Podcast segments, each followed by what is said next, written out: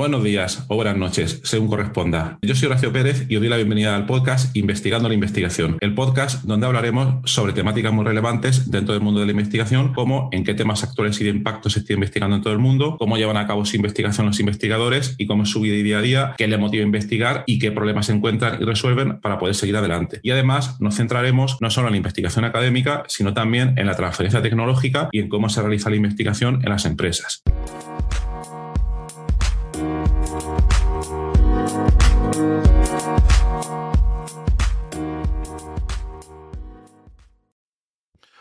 Hola, hoy es martes 5 de abril de 2022, desde una Murcia un poco lluviosa ya unos cuantos días. Hoy eh, comienzo una nueva serie donde os voy a comentar eh, sobre un libro que estoy leyendo ahora mismo, que he vuelto a leer después de muchos años. Creo que lo compré hace, no sé, 25, 27 años. Es un libro que se titula ¿Qué es la vida? y está escrito por eh, Erwin Schrödinger, que fue uno de los pioneros de la física cuántica. Entonces, voy a comentar cada día una parte de este libro en esta serie y voy a empezar obviamente por el, por el principio y os voy a explicar por qué me parece este libro eh, especialmente interesante lo primero y algunas breves conclusiones sobre por qué creo que le va a poder interesar pues a, muchísima gente. Bien, eh, por resumir, para que no lo conozca, Erwin Schrödinger fue un físico, un físico notable, eh, que formuló parte de lo que se conoce hoy en día como, como la física cuántica. Entonces este hombre es un crack y básicamente, y eh, bueno, ha generado mm, muchas teorías que son fundamentales dentro del campo de la física pero eh, dio una charla en 1944, es decir, eh, perdón por no haberlo mencionado antes, sobre 1925-1927, sobre esa época aproximadamente, no me acuerdo del año exacto, es cuando junto, mejor dicho, junto, de manera paralela a otro físico llamado Werner Heisenberg, formularon los principios de la física cuántica más fundamentales tales y como se conocen hoy, hoy en día. Cada uno lo hizo de manera separada.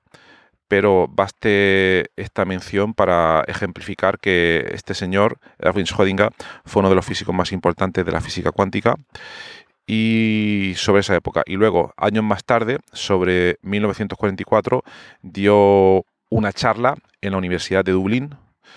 Eh, en esos tiempos, claro, eh, este señor era austriaco y las cosas en estos países se estaban poniendo un poco complicadas, todo por culpa de un señor con bigote. Em, y decidió pues eh, escapar de esos países, ¿no? Y entonces dio una charla en Dublín, en la universidad, y este libro que se llama ¿Qué es la vida? Recoge, es como si fuera, hoy en día las charlas se dan en PowerPoint, las charlas se cuelgan en YouTube, eh, pero en aquellos tiempos todo eso no existía y este señor dio una charla eh, brutal por lo que se ha comentado luego, por toda la repercusión que ha tenido después. Y alguien, lo que no entiendo o no tengo claro es si alguien tomó notas de esa charla y escribió este libro para él o si fue él mismo el que luego más tarde eh, hizo un pequeño resumen de lo que fue esa charla o que quizás eh, lo escribió antes y fue leyendo por encima mientras daba esa charla. Pero esta charla ha tenido después una gran repercusión, esta charla, este libro, que es La vida, ha tenido una gran repercusión dentro de toda la comunidad científica para gente que está trabajando sobre todo en los campos de la biología, pero no ha llegado al, gran público, no ha sido una obra de, divulgación. Y entonces a, través de esta serie también intentaré comentar eh, mi opinión sobre por qué, por qué ha pasado esto. ¿vale? Entonces, bueno, la idea básica, la idea básica de este libro, vamos a llamarlo libro, aunque como he dicho es eh, una mm, traducción, eh, un resumen de la charla que dio, el principal resumen de este libro es un intento de un físico por explicar lo que es la vida o lo que son los seres vivos. Así de llano. Es un libro corto, pequeño. Em, he dejado una foto del libro en la, en la portada de este episodio. Os lo recomiendo muchísimo. Por eso estoy haciendo también este episodio. Y em, voy a comentar eh, la primera parte, la motivación de, este señor a escribir este, este libro. Bien, pues em, al comienzo nos comenta por qué se decide hacerlo y empieza a introducir una serie de conceptos que por aquella época eran un poco novedosos, están no totalmente relacionados con la física cuántica en ese momento y que luego más tarde dieron a cosas bastante importantes como fue por ejemplo el descubrimiento y papel del ADN. Entonces, eh, este señor, Erwin, vamos a llamarlo así a partir de ahora, uh, Erwin eh, empieza el libro comentando que eh, los sistemas vivos, la principal característica que lo diferencia de la materia inanimada, en su opinión, voy a comentar las opiniones tal como él las da y luego yo también eh, daré mis propias reflexiones. Obviamente no me puedo comparar a Erwin Schrödinger, pero también tengo alguna idea que añadir, yo, yo creo. Al menos me resulta práctico e interesante poder hacerlo. Por eso también hago este podcast. En cualquier caso, eh, su principal comienzo del libro fue eh, que los sistemas vivos huyen del desorden, lo cual condujo, a partir de esta primera idea, condujo al desarrollo de la termodinámica de los procesos irreversibles y de conceptos como los sistemas autoorganizados y la negentropía. Para ello recomiendo también un libro muy bueno que se llama La flecha del tiempo de Ilya Prigogine, donde él más tarde, no recuerdo si en los años 60 o 70, trata este tema em, con mucha mayor precisión, pero por mi parte tiene mucho menos mérito porque se basa, se sube a lo que Erwin ya había propuesto antes. Entonces, la intención, la intención es tratar esa idea de que los sistemas vivos huyen, huyen del desorden, para formar un orden que en principio contradeciría los principios clásicos de la termodinámica. La termodinámica, el segundo principio, lo que, nos comenta es que todos los sistemas tienden al desorden. Entonces, aquí Erwin introduce eh, una cosa que es un poco. va un poco en contra de todo lo, lo establecido. Y luego, por otra parte, introduce otro concepto bastante interesante, que era el concepto de cristal aperiódico cristal aperiódico. Él lo llamó así en su momento, pero él, él, no lo sabía exactamente, pero este concepto de cristal aperiódico es lo que más tarde permitió descubrir el papel del ADN. O sea, impresionante. Él sabía que tenía que existir una molécula de estas características para favorecer la, la vida, pero nunca se imaginó que más tarde se descubría su estructura. Fue, fue más tarde, a mediados de los años 60, por Watson y Crick, en la época que Erwin em, escribe este o da esta conferencia, no existían las técnicas experimentales desarrolladas tales como se requerían para poder resolver la estructura cristalográfica del ADN, de hacer un primer intento. Entonces, bueno, él propone, además, en esa introducción, que eh, debe haber un tipo de cristal aperiódico, ¿vale? ¿Por qué aperiódico? Y esto es opinión mía, porque probablemente debe existir un cierto desorden dentro del desorden por, por, aquello el tipo de cristal. Pero él proponía que ese cristal no podía ser periódico porque entonces estaríamos ante una estructura inorgánica, lo cual es característico de la vida inanimada. Entonces, para la vida orgánica tal y como la conocemos, tiene que existir algo diferente que, que serían estos cristales aperiódicos.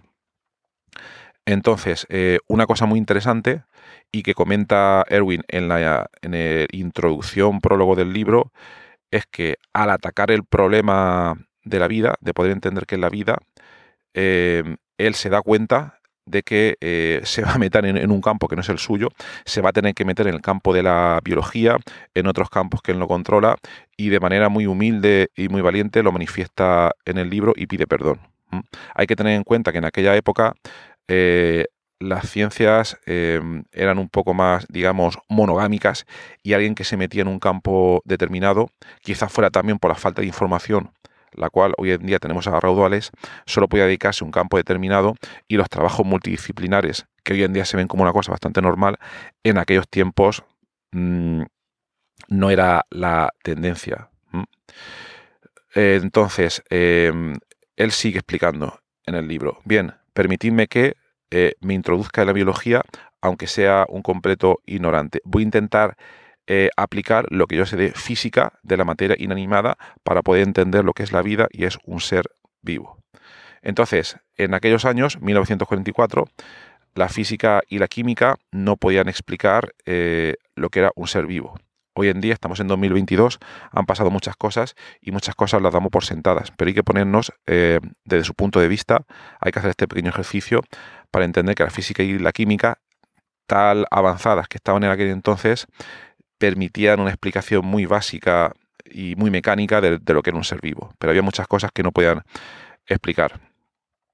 Entonces, eh, él lo que proponía es que hay que hacer, hay que hacer un esfuerzo porque la física y la química no van a poder explicar los sistemas vivos de manera determinista tal y como han venido funcionando hasta ahora.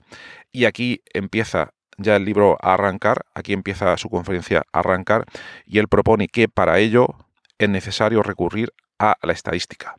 No se puede tener un estudio determinístico determinado, no se puede entender un ser vivo como una partícula, igual que se hacía con, los átomos, sino que eh, el comportamiento de un ser vivo es un comportamiento macroscópico que depende de todos los átomos que lo forman y entonces las únicas explicaciones o el único tratamiento que se puede dar es de manera estadística. Si no, no se puede, no se puede hacer y por tanto él empieza bien.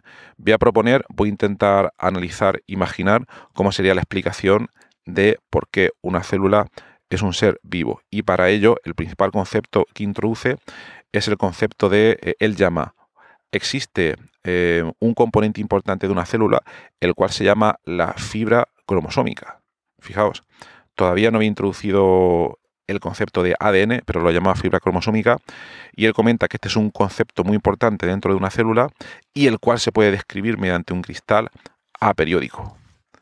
Entonces veamos que aquí introducía eh, varios conceptos novedosos. El primero, eh, la importancia de los seres vivos de evitar ese desorden al cual tiende la física, según el principio, el segundo principio de la termodinámica, y luego por otra parte eh, los conceptos importantes como ah, la física determinista, la química determinista no va a poder explicar los seres vivos, sino que hay que recurrir a la estadística, hay que recurrir al estudio de sistemas compuestos por diversos subsistemas, que en este caso serían, los podemos ver como los átomos, y luego por otra parte esa introducción del concepto de eh, cristal aperiódico.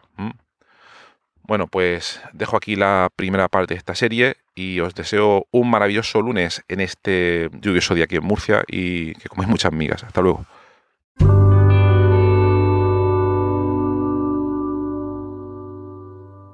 Muchísimas gracias por haber escuchado hoy este episodio del podcast Investigando la Investigación.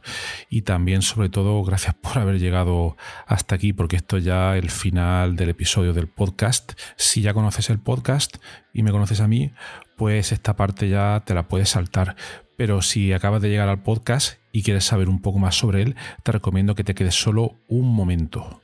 En primer lugar, te voy a comentar quién soy y a qué me dedico.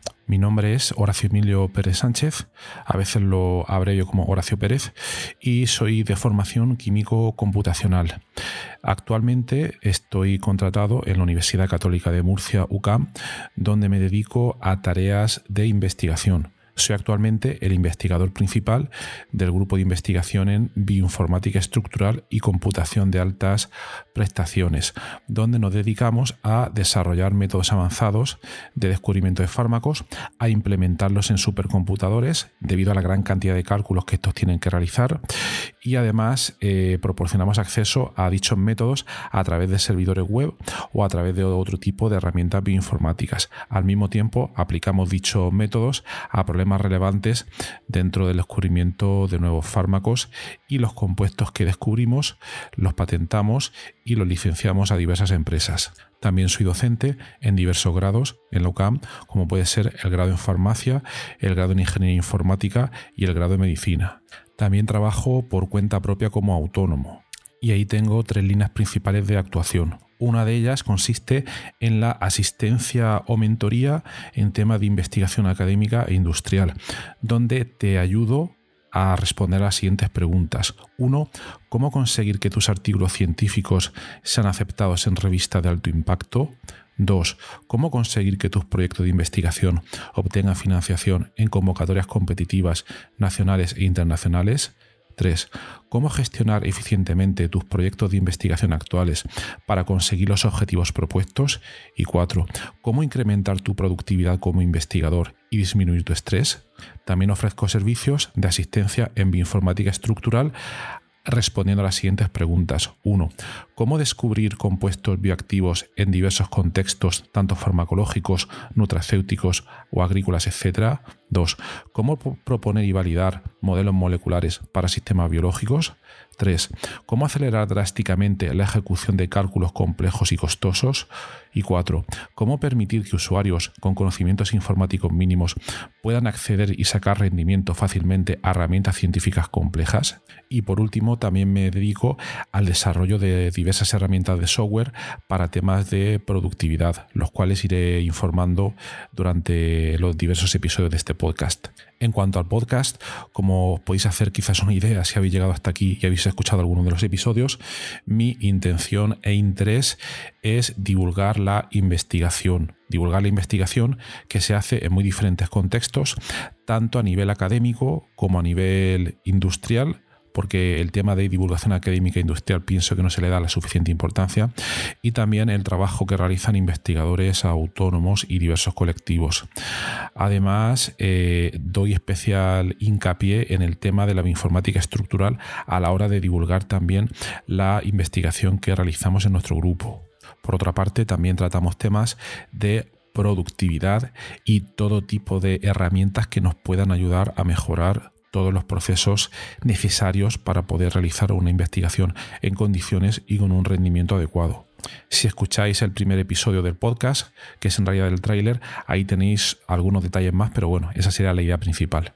Por último, también quisiera mencionar que tenemos una comunidad de Discord organizada en torno al podcast.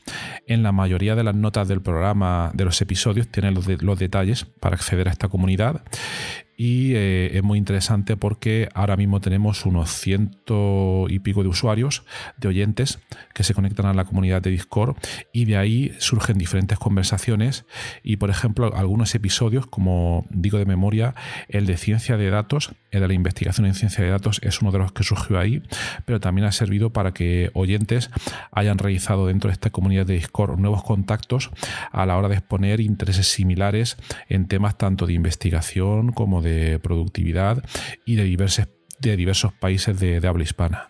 También me gustaría decirte que si te ha gustado el podcast, te agradecería muchísimo si lo pudieras sugerir a amigos, contactos que pienses les pueda llegar a interesar o compartir eh, a través de múltiples plataformas, ya sean las redes sociales, mensajería, WhatsApp, Telegram, Discord, etcétera, emails o cualquier otro medio. Asimismo, también ayuda mucho si en las diferentes plataformas donde se puede escuchar el podcast, como Spotify, Apple Podcasts, Evox, etcétera, nos puede dar ahí eh, cuatro estrellas, cinco estrellas, etcétera, lo que tú veas necesario.